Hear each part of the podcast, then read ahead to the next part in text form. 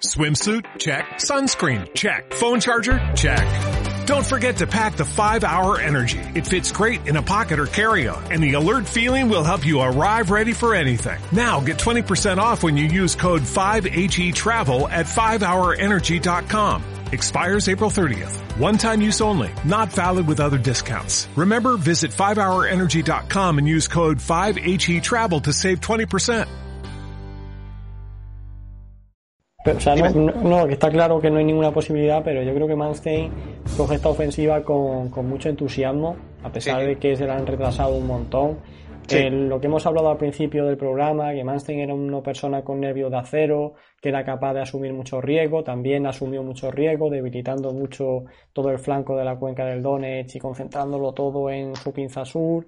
Sin embargo, Model eh, no asumía tantos riesgos y en- a la mínima que pudo se replegó porque vio que le iban a atacar, ¿no? Por, por el saliente de Laurel. Manstein No, no, no, porque, porque le estaban atacando. le estaban atacando, sí, sí. Le estaban atacando. O sea, Model, Model y Kluge, porque Kluge es el superior de. Ujú, sí. de- es que, es que él, digamos, em, Model dice, o sea, en cuanto entremos aquí dentro, los soviéticos están acumulando fuerzas a La nuestra espalda en el, en el, en el, en- en el saliente de, de Orel, digamos, ¿no? Y Orel además es el nudo de comunicaciones, eh, un nudo de comunicaciones crucial para todo el mantenimiento de la- del aprovisionamiento del grupo de Getocentro. De hecho, Model, eh, digamos, eh, el, noveno ejército de Model, que lo acaban de sacar del saliente Reserve para formar la pinza norte del, del ataque de Ciudadela, de, ataque de Kursk, tarda tanto tiempo en poner en orden a sus fuerzas porque antes tienen que participar en un en- tiene que organizar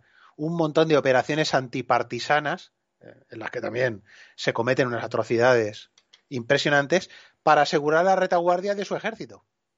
Porque está minado de partisanos. Bueno de partisanos y luego toda la pobre gente a la que le toca la desgracia de estar en la zona, pues a tomar por saco, eh, son, son, les cae encima el, ejército, porque en este caso Model además es un comandante, es impresionante en ese sentido la dureza, la dureza de Model en el frente ruso ya es que de Model sí que digamos está más cerca de la ideología nazi, ¿eh? en ese sentido. Entonces, mientras Model está atacando a Rokossovsky en el lado norte y Model en, en el, en, el, en, el momento, en el punto en el que más entra dentro de las defensas de Rokossovsky eh, son 15 kilómetros. O sea, en nada. Si, si, se, si se ve el saliente, sí. dice, pero ¿dónde van esta gente? O sea, no, no puede. No, no puede. O sea, cuando llega y aún así entra hasta el tercer, hasta la tercera línea fortificada de Rokossovsky.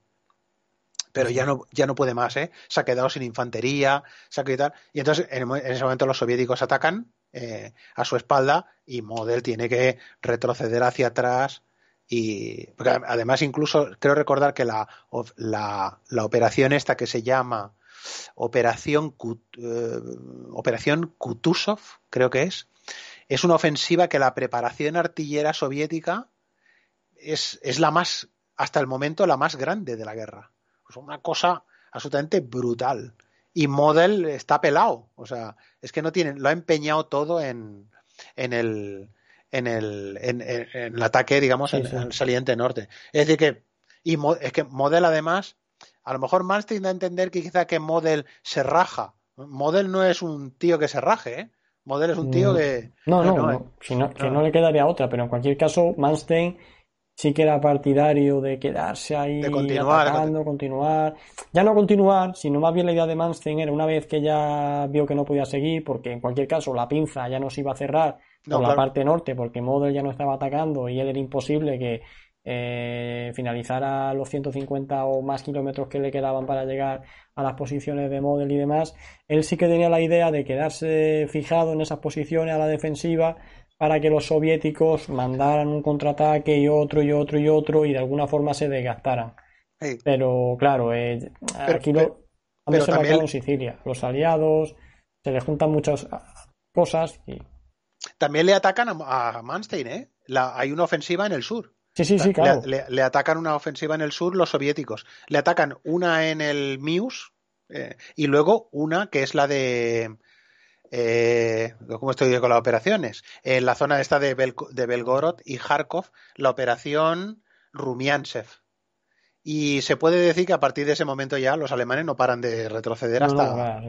Ya está. O sea, no... Quiere decir que, que, que Manstein durante esos días quiere seguir para adelante después de Prohorovka eh, quiere seguir, quiere mantenerse, pero es que no se puede mantener. O sea, los soviéticos han tenido tiempo, toda la pausa previa a Kurs le, ha dado tiempo a, a Zujov y a, y Vasilievsky para convencer a Stalin de que se quede quieto y espere.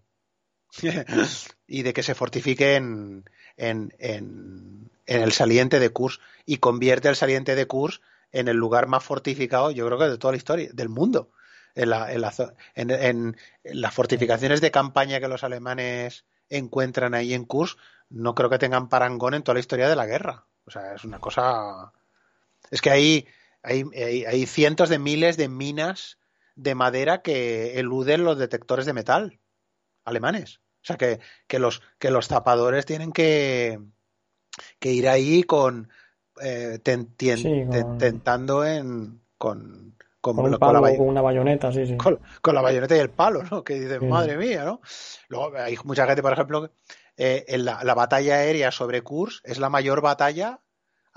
La batalla de Inglaterra es de juguete, al lado de lo que se libra en el, en el aire, que incluso me parece, creo recordar que incluye una, una escuadrilla de Messerschmitt españoles de la, de la escuadrilla azul, ¿no? Es la, la escuadrilla la, escuadrilla del, del, de Messerschmitt españoles, que, luchan también ahí en la batalla de Kurs.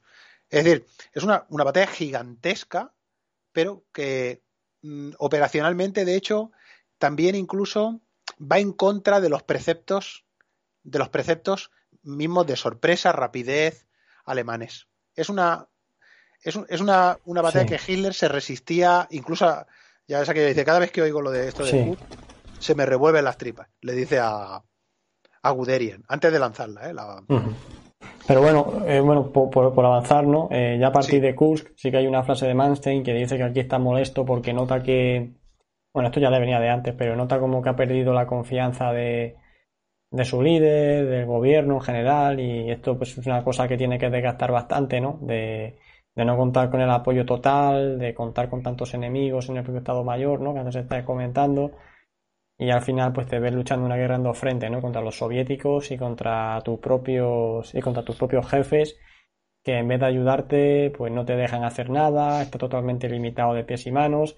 Hay una carta famosa también de Manstein que envía a Hitler diciéndole que bueno, que si al final lo han puesto ahí para encargarse de las tropas y a su vez no le dejan tampoco hacer nada, pues oye, pues, entonces ¿para qué está ahí? Sí. que lo quiten y que pongan a otro. Eh, ¿Cómo dirías tú que es este último año así de Manstein a partir ya de estas últimas eh, ofensivas soviéticas a partir de agosto del 43 y en esta lucha defensiva del de, el de Nister, eh, hasta que ya finalmente lo, lo quitan del mando? Sí, bueno, es, es lo que tú dices, o sea, más que pierde la confianza de Hitler, quizá no la ha tenido nunca en verdad, solo, solo que los sus éxitos han empujado a Hitler a utilizarlo, ¿no? Gil es, un personaje que utiliza a, todo el mundo y luego lo, lo, tira a la papelera cuando no le interesa, ¿no?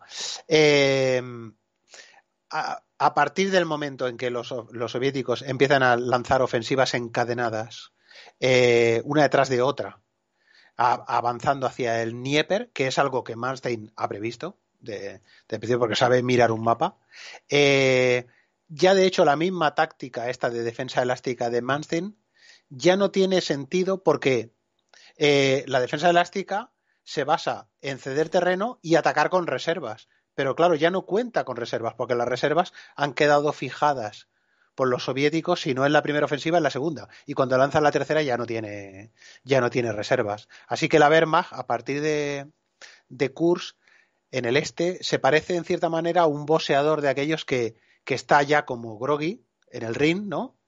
El otro el, otro, digamos, le va dando como cada vez golpes más fuertes y el otro está como cubriéndose, está ahí como, pero ya él, él ya no puede, ya no acierta, ¿no? Porque, en fin, tiene, en fin, está, está ya muy, muy, muy tocado y solo va aguantando, aguantando y el otro le va propinando cada vez más golpes y más golpes hasta que finalmente lo va, lo va a tumbar o aunque solo sea le va a ganar por puntos. Aunque el árbitro ya, eh, digamos, suspende el, combate porque este me lo van a matar aquí, ¿no? Eh, eh, y es así, así es, hasta pues, que los soviéticos cruzan el Dnieper en, en, el, en el otoño del 43, Batutin le devuelve, digamos, el, el golpe a Manstein atacando Kiev, en, porque a Batutin era el que Manstein le había dado el, el varapalo en la tercera batalla de Kharkov, ¿no? Digamos.